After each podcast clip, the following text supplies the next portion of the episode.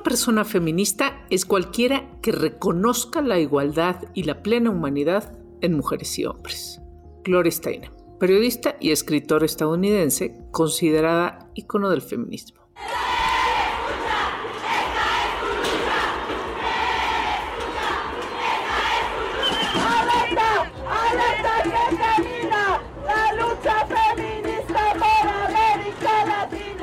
El movimiento feminista es la revolución social más importante de nuestros tiempos. La llamada cuarta ola, surgida en los últimos años a partir de las acusaciones del Me Too y de la lucha por los derechos de las mujeres, desencadenaron marchas de mujeres en muchas partes del mundo.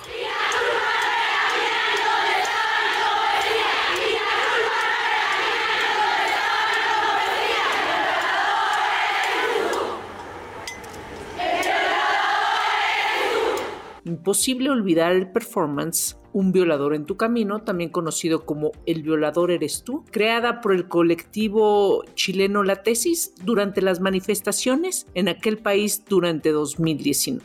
La fecha del 8M recuerda lo ocurrido en 1857 en la ciudad de Nueva York con empleadas del sector textil que se manifestaron por primera vez buscando la igualdad salarial y mejores condiciones laborales. Esta marcha terminó en represión. A partir de ahí se comenzaron a realizar algunas manifestaciones de manera esporádica en esa misma fecha, pero fue después del incendio en la fábrica Triangle Shirtwaist en esta misma ciudad, en donde murieron atrapadas 123 mujeres, que el movimiento tomó más fuerza pues 148 años después hemos conseguido no la paridad salarial. Hace poco en México se hacen diversos estudios, análisis. Estamos eh, ganando 17% menos que los hombres en promedio. Pero bueno, se han conseguido algunas otras cosas, empezando por la concientización del problema. Fue en 1975, durante el Año Internacional de la Mujer, que las Naciones Unidas conmemoraron por primera vez el Día Internacional de la Mujer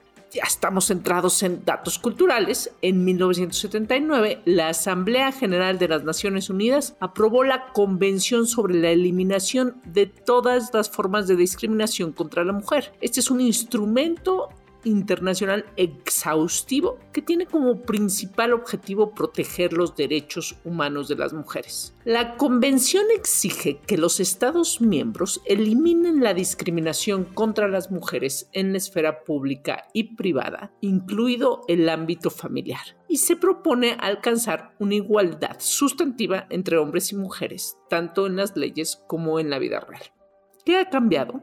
El derecho a la propiedad privada, a la herencia, a la educación, al trabajo, a la ciudadanía, al divorcio, a la creación de sindicatos de mujeres. Ha habido cambios en la legislación laboral, derecho al voto, porque sí, todo eso nos estaba prohibido por la ley.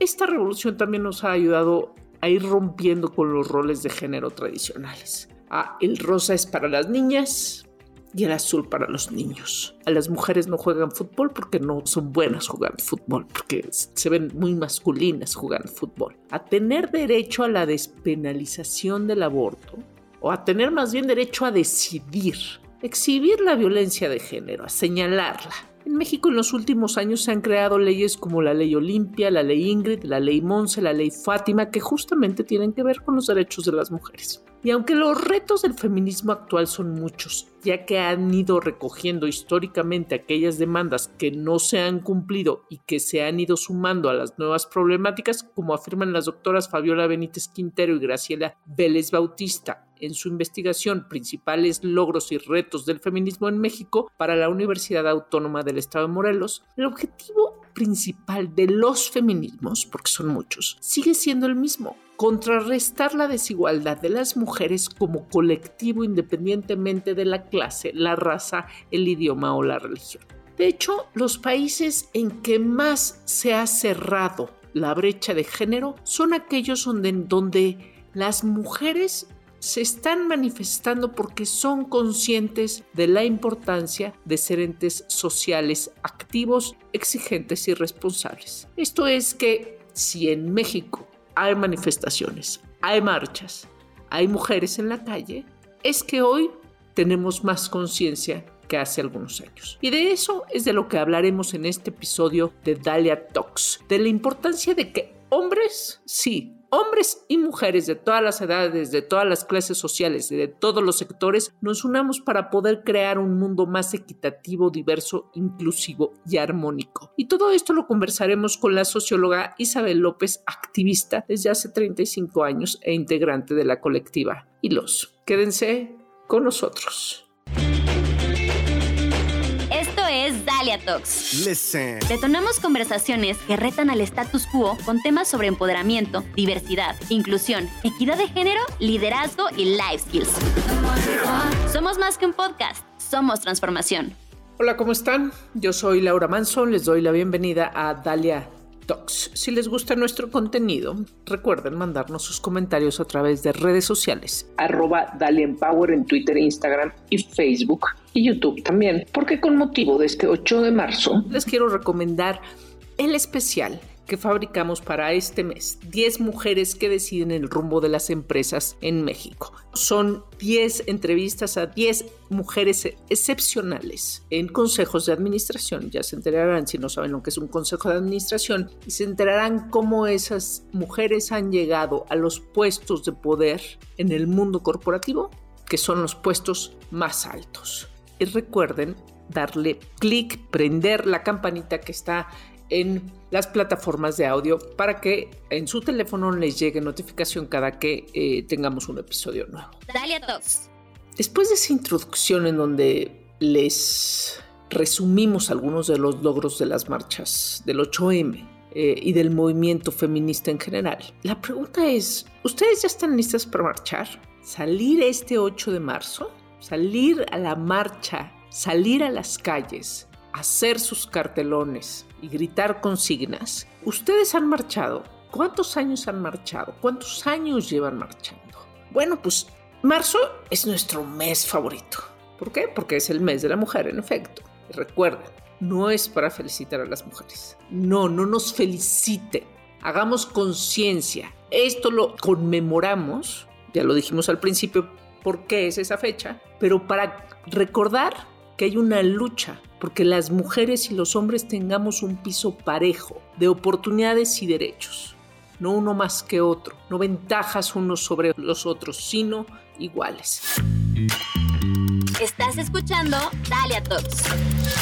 Yo les voy a platicar sobre, sobre mí, mi historia. Nada mejor que platicar uno su historia. Yo empecé a marchar por las mujeres, porque había ido a otras marchas anteriormente en mi vida, pero por las mujeres, precisamente en 2019. Fui como eh, a reportar, trabajaba yo en el radio con Leonardo Kurchenko. Los feminicidios y la violencia contra las mujeres estaba desatada en aquel año y comenzaron algunas marchas de algunos grupos de mujeres. La verdad es que ha habido marchas desde antes, pero no nos fijábamos en las marchas, ni siquiera quienes hacíamos las noticias quienes reportábamos las noticias, nadie volteaba a ver a las mujeres que marchaban.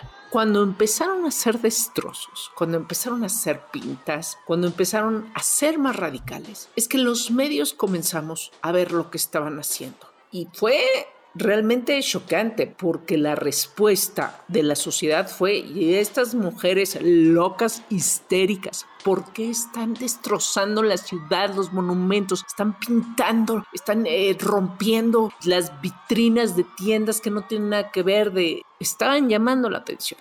Hay todo un tema alrededor de, en efecto, las pintas y los destrozos, pero bueno, pues de entrada se puede poner eso. Nadie las volteamos a ver hasta que empezaron a hacer destrozos. Con respecto a si uno quiere marchar o no, hoy en día, varios años después, yo conozco mujeres que se han unido a estas marchas poco a poco. Y eso me ha parecido fascinante porque es una marcha que nos involucra a todos, en realidad no solo a las mujeres. El feminismo se llama feminismo por una razón, pero debería ser una revolución de hombres y mujeres. Muchos hombres hay quienes se han unido y que han entendido perfectamente que esto tiene, está cambiando y, no hay marcha atrás. Pero, pues si no has marchado, precisamente nosotros publicamos hace unos días una nota llamada Cuatro razones por las que las mujeres se niegan a marchar en el 8M, pero deberían de serlo. Nada más ahí se los dejo como sugerencia, vayan a buscarlo ahí a Dale Power. No solo las mujeres deberían marchar, deberíamos marchar hombres y mujeres. Pero bueno, es otro tema. Ahora le doy la bienvenida a una mujer que lleva en el activismo muchos años. Es integrante fundadora de Colectiva Hilos, esta colectiva interdisciplinaria fundada precisamente, bueno, en 2018, reunida a partir del interés común en la denuncia social y el cuestionamiento de estructuras tanto artísticas como políticas a través de soportes textiles quién está en esta colectiva, artistas, gestoras, psicólogas, sociólogas, diseñadoras, quienes concentran su práctica común en crear diálogos y restaurar lazos a través de acciones artísticas que utilizan el hilo como relato social y soporte, promoviendo la empatía, la denuncia social por los derechos humanos y la equidad de género. Para Hilos, la acción de tejer es una metáfora de cómo se construye y se transforma el cuerpo social. Uno de sus proyectos más representativos es Sangre de mi sangre, en el que el tejido se va elaborando con un hilo rojo. Representa este hilo rojo la mancha de sangre generada por la violencia y al mismo tiempo la posibilidad de unirnos, empatizar, resistir y sanarnos en colectivo. El espacio público es el lugar donde Hilos encuentra su forma de expresión más amplia relacionada con su noción de colectiva y sentido social. De aquí la realización de diversas intervenciones sobre monumentos emblemáticos en distintas ciudades y la participación en marchas de protesta y reivindicación como la del 8M y las que organizan familias de las personas desaparecidas y las reuniones para tejer en plazas públicas. Le doy la bienvenida finalmente a Isabel López Rivera, quien se encuentra en Guadalajara. Ella es socióloga, pues comenzamos. Síguenos en nuestras redes sociales, Twitter e Instagram como Dalian Power. Búscanos en Facebook como Dalian Power MX. Dalia Talks. Isabel, cuéntanos un poco para entender, ¿no? Quienes no te conocen, ¿quién eres? ¿Cuánto tiempo llevas al activismo? ¿Cómo llegaste hasta aquí? En el activismo muchos años de una manera intermitente, fundamentalmente en temas de género y en temas sociales y ambientales. Entonces yo llegué a la colectiva Hilos pues a través de, Claudia, que fue la, la que la fundó. Somos amigas desde hace mucho tiempo y cuando se planteó pues reunir a una serie de gente para hacer algo con esos hilos que había, que tenía, ¿no? Con esa donación, ¿no?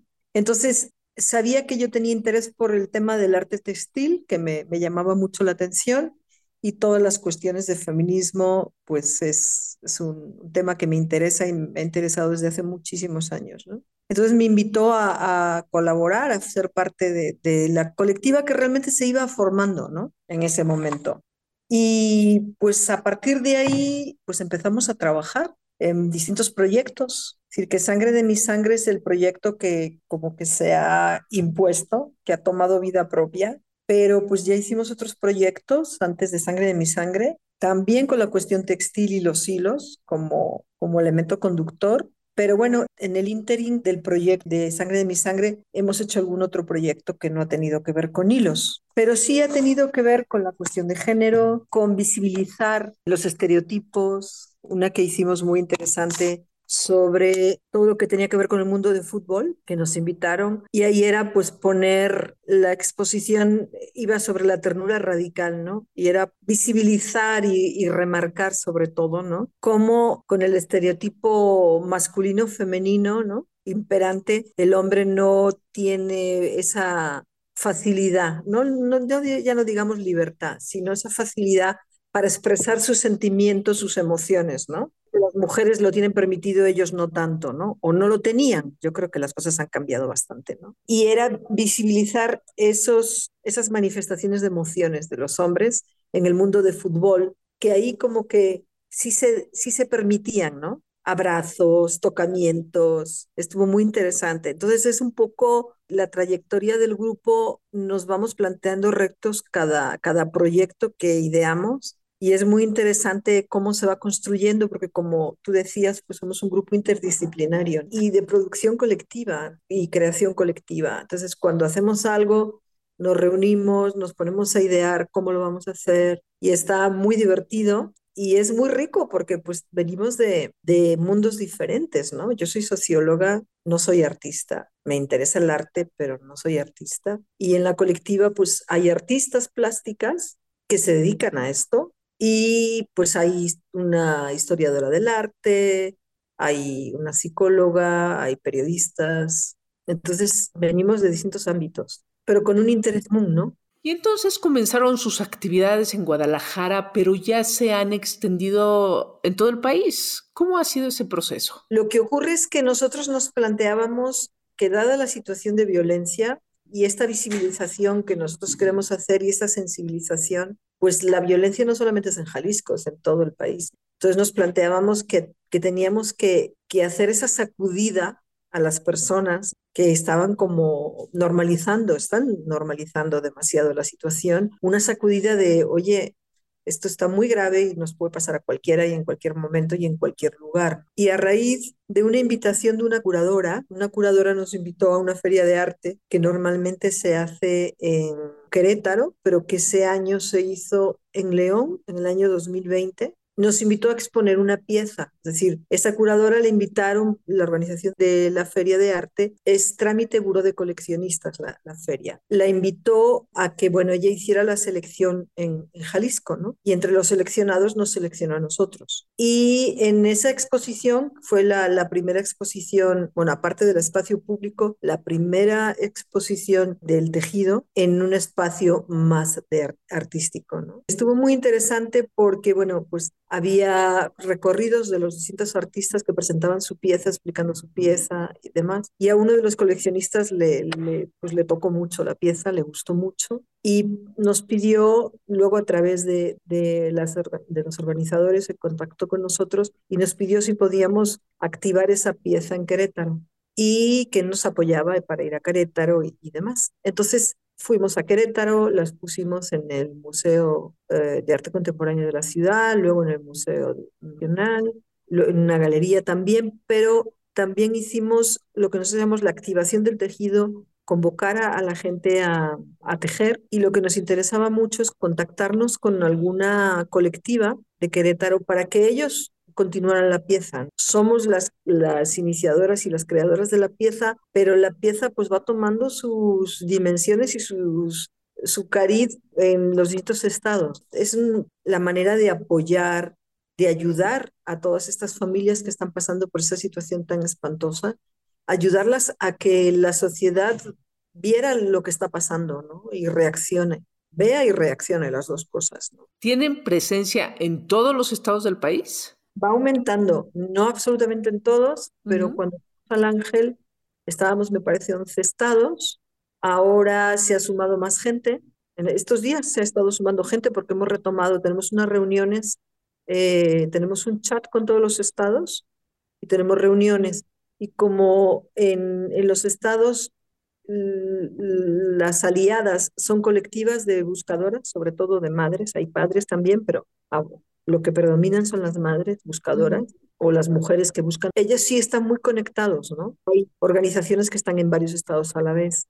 Pues estamos eh, trabajando con gente de Puebla, de Sinaloa, de Mazatlán, de Querétaro, de la Ciudad de México, de Oaxaca, de Michoacán, Sí, como dices, se van creciendo, se van sumando. Ahora, mencionaste que llevas muchos años de activismo. ¿Recuerdas cómo fue tu primera marcha del 8M? ¿Hace cuánto tiempo y cómo te marcó? Uf, Sí, pero no aquí en España. Pues fácil hace 35 años, así de, tiempo. Pues yo ya era una activista del feminismo y bueno, pues la marcha siempre me ha parecido algo muy interesante, muy importante, es estar en la calle, es decir, aquí estamos, ¿no? Y no nos, no nos cansamos y aquí vamos a seguir estando por años. ¿Por qué sentí? Pues una gran emoción, sinceramente, de ver cómo nos uníamos, cómo estábamos dispuestas a salir a marchar, a exponer lo que pensábamos, a luchar por lo que creíamos. A mí me tocó pues repartir antes de, esa marcha muchos panfletos a favor de la legalización del aborto, por ejemplo, que algunas personas te miraban así con cara rara, ¿no? Pero pues yo lo tenía muy claro, ¿no? Que los derechos de las mujeres pues nos toca conquistarlos, ¿no? Porque esta situación de desigualdad pues es algo cultural, es sistémica y bueno, pues derrocarla no es fácil, superarla no es fácil. Y por lo que yo he visto a lo largo de los años, tenemos grandes momentos de movimientos hacia adelante y de repente hay como un parón. Luego pareciera que hay algo hacia atrás. Yo creo que no, no llega a haber algo hacia atrás, pero hay tanto ruido lateral, que si feminazis, que si no sé qué, pues a mí nunca me habían llamado feminazi en una marcha hasta hace cuatro años o cinco, ¿sí me explico? Entonces dices, bueno, ¿qué onda, no? Estamos yendo para atrás. No, yo creo que no. Eh, es la lucha y, la reivindicación de los derechos no ha ido para atrás porque yo veo a las mujeres jóvenes ahora mucho más afirmativas, con las cosas más claras, con, con, con valentía para exponer, incluso para hablar de sus experiencias en algunos momentos trágicas y dramáticas, ¿no? Por esta situación de, de patriarcado realmente opresor, ¿no? Opresor y, para las mujeres muy violento, ¿no? Aquí me, ha tocado vivir desde unas marchas más o menos pequeñas a la de hace, la del 20 creo que fue, si antes de encerrarnos, que fue impresionante, la mayor que ha habido en Guadalajara, ¿no? Emocionante. Nosotros llevamos una parte del tejido en la marcha, o insólita para la ciudad, muy, muy emocionante. Si bien las calles se llenan el 8M, y hemos visto un movimiento en muchas partes del mundo y en México también un movimiento feminista muy importante que abarca diferentes esferas sociales. Hay gente que todavía no sale a marchar. Hay mujeres que todavía no, no les gusta, no se atreven. Bueno, además, cuando cae entre semana, hay empresarios o jefes que no dejan salir a las mujeres porque les descuentan el día y uno no está para que le descuenten el día. ¿Por qué es importante salir a marchar, además de lo que ya mencionaste? La verdad es que a mí me, gusta mucho ir a la marcha porque me parece que, bueno, es una manera de, sentirnos arropadas todas con todas, ¿no? De darnos fuerza, de demostrar que tiene sentido seguir ahí, ¿no? Y que también es algo festivo, ¿no? Para nosotros. Y la otra parte, ¿qué les dirías a las mujeres que juzgan el activismo? que les da miedo asumirse como feministas. Una de nuestras notas más leídas es precisamente por qué a las mexicanas nos cuesta trabajo asumirnos como feministas. Bueno, claramente el término tiene un pasado visto desde el mundo patriarcal evidentemente muy negativo, pero hay muchas mujeres que les da miedo salir a marchar, que se dejan llevar por lo que pues en sus familias, en sus oficinas se dice, por, lo que los medios también de comunicación exponen, que luego pues también son redacciones patriarcales y se van específicamente pues, a las historias más escandalosas, ¿no? Porque pues, eh, pues eso es rating. Incluso hay muchas mujeres que dicen, no, esas mujeres que marchan no me representan. Sí, yo creo que eso es ruido. Es, es un ruido que va a haber siempre porque hay personas que se sienten amenazadas, cosa que a mí me, resulta muy insólita, porque yo creo que con, con una sociedad más igualitaria en derechos todos estamos mucho mejor, ¿no? Pero creo que hay personas, hombres que sienten que pierden, pierden su poder, ese poder ancestral, cultural, ¿no? Que ha ido transmitiéndose de año con año, ¿no? Y, y, y década, yo diría siglo con siglo. Entonces, es ese miedo, pero luego a lo mejor en un espacio de, plática más corto no tienen tanto miedo. ¿Sí me explico? Si pueden tener relaciones, habrá, habrá personas que no, pero hay personas que pueden tener unas relaciones bastante sanas con compañeras de trabajo y demás, que son muy machistas, pero que también respetan por otra parte. ¿Sí me explico? Hay personas que de plano no hay nada que hacer con ellas. Y esas mujeres que dicen yo no soy feminista es porque hubo unos años, sobre todo, en que hubo una demonización de la palabra feminismo. Yo quiero los derechos de las mujeres, yo quiero una igualdad de derechos, pero yo no soy feminista. Bueno, ¿y qué es ser feminista entonces? ¿no? Yo lo que les digo, ¿qué es ser feminista? ¿Qué, qué consideran ustedes que es ser feminista? ¿no? Y luego, bueno, pues dentro del feminismo, pues como en todo en la vida, pues hay una amplia variedad y hay gente con unas posiciones más de, diríamos, un mundo solo de mujeres y de ahí hacia el otro lado, pues hay un, montón de posibilidades, ¿no? Y lo estamos viendo últimamente en el feminismo. El tema que se ha puesto muy polémico, el tema de la identidad, ¿no? Con, con las personas trans pues yo no me no siento en concreto, yo no siento en absoluto amenazada toda mi trayectoria como feminista y todo mi trabajo de deconstrucción con que una mujer sea trans, una persona trans quiere identificarse como mujer, pues qué bueno, ¿no? Yo pienso en la libertad y en, que la gente pueda vivir bien como le gusta, libremente, poderse expresar libremente sin hacerle daño al otro, ¿no? Por supuesto. Pero entonces yo creo que esas mujeres tienen más miedo al estigma, ¿no? Que se le ha puesto a la palabra feminismo, pero no a ser feministas porque muchas lo son en cierto sentido.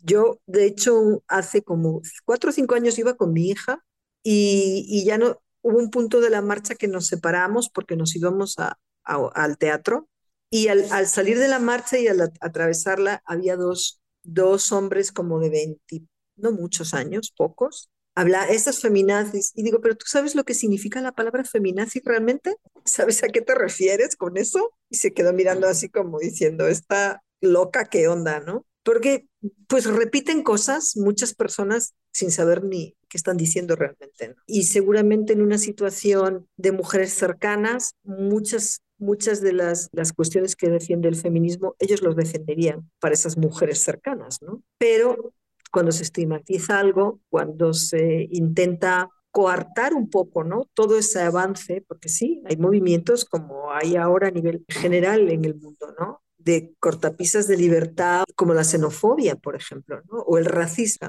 Bueno, y mucho se dice, lo he dicho yo misma aquí, hay hombres que se unen, que, que sí se han unido al feminismo, pero hay mujeres que dicen que los hombres no pueden ser feministas, que ni se asumen a las marchas porque no les ver muy bien. Pero la verdad es que este, creo que hay de todo y entre más sumemos en esta lucha, mejor.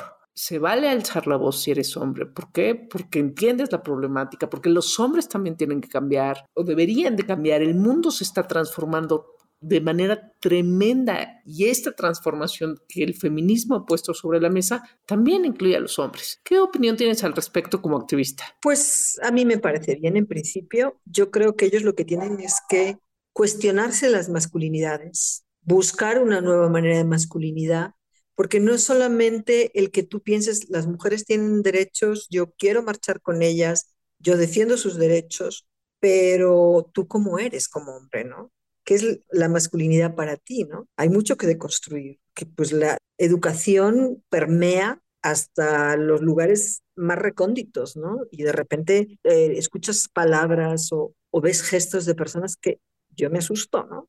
Te das cuenta de lo que acabas de decir o te das cuenta de este comentario que también nos puede pasar a mujeres, pero por supuesto a los hombres pasa muchísimo más, ¿no? Entonces, bueno, igual que nosotros tenemos ese trabajo, ¿no? De, de deconstruirnos, de rehacernos, de repensarnos, ellos también lo tienen que hacer. ¿Y qué piensas de que los hombres sí apoyen el movimiento, pero deciden no marchar porque dicen es un momento para las mujeres? A mí no me corresponde. Sí entiendo por una parte, y eso también lo dicen algunas feministas, ¿no? Es nuestro momento, es nuestro espacio. Y yo lo respeto totalmente, me parece muy bien. De hecho, por ejemplo, una de las normas que hay aquí es los hombres que quieran venir a la marcha van atrás, acompañando algunas veces a sus parejas, pero que vayan atrás, no se pongan al inicio. En eso estoy totalmente de acuerdo. Realmente es un espacio y es el Día Internacional por los Derechos de las Mujeres, que conmemoramos un, un evento horroroso, ¿no? y que estamos ahí para decir nunca más. ¿Tú crees que puedan existir hombres feministas? Pues si el feminismo es eh, la lucha por los derechos de las mujeres, el que no haya esa relación de poder, pues podría ser. Hay hombres muy sensibles y con las cosas muy claras, ¿no? No sé, yo, por ejemplo, he crecido en una familia de muchos hermanos y hermanas, soy la pequeña de nueve, y yo diría que mis hermanos, sobre todo mis dos hermanos más cercanos a mí, yo nunca les he visto un gesto machista ni, ni discriminatorio contra mí, nunca, ni desde chiquitos. Yo he tenido esa experiencia, por ejemplo, con estos dos hermanos, y lo he visto en su vida adulta con sus parejas, los dos cuidan exactamente igual de los niños, los dos se hacen cargo absolutamente de todo al 50%. Los dos trabajan, los dos cuidan niños, los dos hacen todo, ¿no? Cocinan y lo que haya que hacer. Entonces, yo sinceramente, con estos, estos hermanos que me ha tocado crecer, te lo digo en serio, nunca he visto ni un comentario, ni un gesto. Ellos ni se, ni se han planteado que yo era diferente o que yo tenía menos derechos o que yo tenía que hacer cosas de la casa y ellos no, nunca. Se planteaba como algo totalmente parejo, ¿no? Entonces yo sí creo que hay hombres así, ¿no? Muy poquitos, también es verdad, no hay muchos, pero, pero sí los hay, pueden manifestarse feministas. Lo que pasa es que hay muchos hombres que dicen, sí, yo soy feminista. Bueno, perdón, pero no, ¿no? O sea, no hay problema con que se nombren así siempre y cuando exista congruencia y lo demuestren en sus acciones todos los días por ejemplo, en sus chats, dejen de enviar este, cosas súper machistas, ¿no? Porque ahí es está, está escondidito, ¿no? Finalmente estás apoyando una manera de pensar. Y para terminar esta entrevista, Isabel, ¿tú crees que el feminismo, yo sí lo pienso, pero ¿tú crees que el feminismo es la revolución viva más importante de nuestros tiempos? ¿Y qué es lo que nos falta? ¿Qué es lo que sigue en la lucha y en la defensa de los derechos humanos de las mujeres? Sin dudarlo. Sin dudarlo, el feminismo es lo que está poniendo todo, como decimos en España, todo patas arriba. Es un movimiento muy integral y eso es básico. Es un movimiento que se plantea todo, todo, absolutamente todo. Cuestiones materiales, cuestiones emocionales, todo. Es pone todo en cuestión y mueve todo, ¿no? Las relaciones de trabajo, las relaciones de amistad, las relaciones de pareja, todo. Entonces, yo sí pienso que, que es el futuro, ¿no? Es el presente y es el futuro el feminismo, ¿no? ¿Qué queda? Pues como humanos que somos y como personas que hemos crecido en sociedades establecidas, pues muchas veces quitarnos, quitarnos muchos prejuicios, muchos egos, muchos sentir que yo traigo la razón por encima de todo. Pienso que no, pienso que pues sí, hay momentos en que pues hay que tener una línea muy clara, pero también por otra parte hay que intentar mirar hacia todos los lados y no excluir a las personas. Yo en momentos de mi vida, por ejemplo, haciendo trabajos de, de investigación o haciendo trabajos de investigación, acción participativa, social con mujeres, he visto una evolución, por ejemplo, de alguna mujer desde que empezamos el trabajo hasta que lo acabamos, impresionante, por hacer un trabajo colaborativo, sentirse escuchada, sentir que su palabra cuenta, sentir que tiene algo que decir. Entonces, yo creo que esa, esa revolución del feminismo, que es tocarlo todo, desde lo que sería el ámbito más, más interno hasta el ámbito más externo, ¿no? Es una revolución real, ¿no? Sí, y sobre todo porque no nada más marchando se puede exigir y como muestra lo que están haciendo en Colectiva y los podemos exigir desde el ámbito artístico, desde el ámbito social, periodístico, literario, de lo que sucede dentro de las oficinas. Podemos exigir desde todos los frentes, porque el feminismo toca todas las áreas de nuestras vidas, todas absolutamente todas. Muchísimas gracias Isabel por habernos acompañado en este episodio de Dale a Talks dedicado al 8M Día Internacional de la Mujer. ¿En dónde podemos encontrarte? Sí, mi redes sociales Isarrib en Instagram e Isabel López Rivera en Facebook. Nosotros, aparte de que anunciamos todo, publicamos en nuestras redes todo lo que vamos haciendo, ahora ya hemos, estuvimos un tiempo de descanso, un mes y medio más o menos, ya hemos vuelto a, tejer en el Parque Rojo todos los domingos aquí en Guadalajara, eh, de 11 a 2.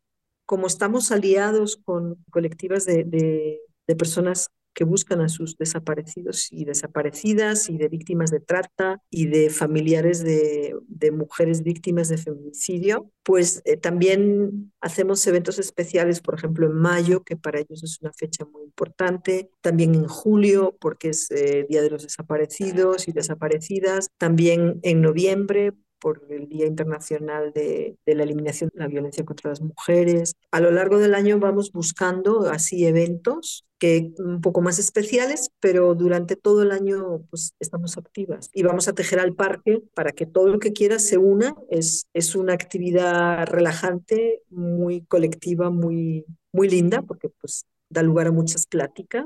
No es necesario saber tejer, enseñamos a tejer. Nosotros tenemos el material, entonces toda persona, hombre, mujer, grande, chica, la edad que sea, que quiera unirse, pues será muy, muy bien recibida, ¿no? Porque nos entretejemos, ¿no? Entretejemos con hilo lo que nos entretejemos como personas sociales y usamos y nos apoderamos del espacio público, ¿no? Ese, ese que está tan olvidado, que muchas veces se ve como un espacio peligroso y de riesgo muchas veces. Pues ya escucharon para quienes les interese seguir el trabajo de la colectiva Hilos y los eventos que organizaron a lo largo del año en muchas partes del país e incluso en otros países de Latinoamérica, pueden ir a colectivahilos.com y en Instagram y Facebook como Colectiva Hilos. Visítanos en dalianpower.com y conoce nuestra misión de cerrar la brecha de género a través del desarrollo personal y programas para el crecimiento de empresas.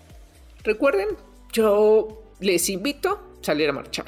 Si no lo han hecho, es una experiencia de esas que vale la pena hacer en la vida para tener más conciencia. Y si no quieren, pues ya, es voluntad de cada quien. Pero lo que sí es importante es que tengamos más conciencia de quiénes somos y qué nos falta como sociedad. Aún hay mucho por hacer. Agradezco a Nashinka Pérez en la redacción y coproducción de este podcast y a Jesús González Ponce en la edición y producción. Yo soy Laura Manso y nos escuchamos en el siguiente episodio de Dalia Talks. Listen. Te esperamos en nuestro siguiente episodio de Dalia Talks. Compártelo y únete a nuestra comunidad. Gracias por escucharnos.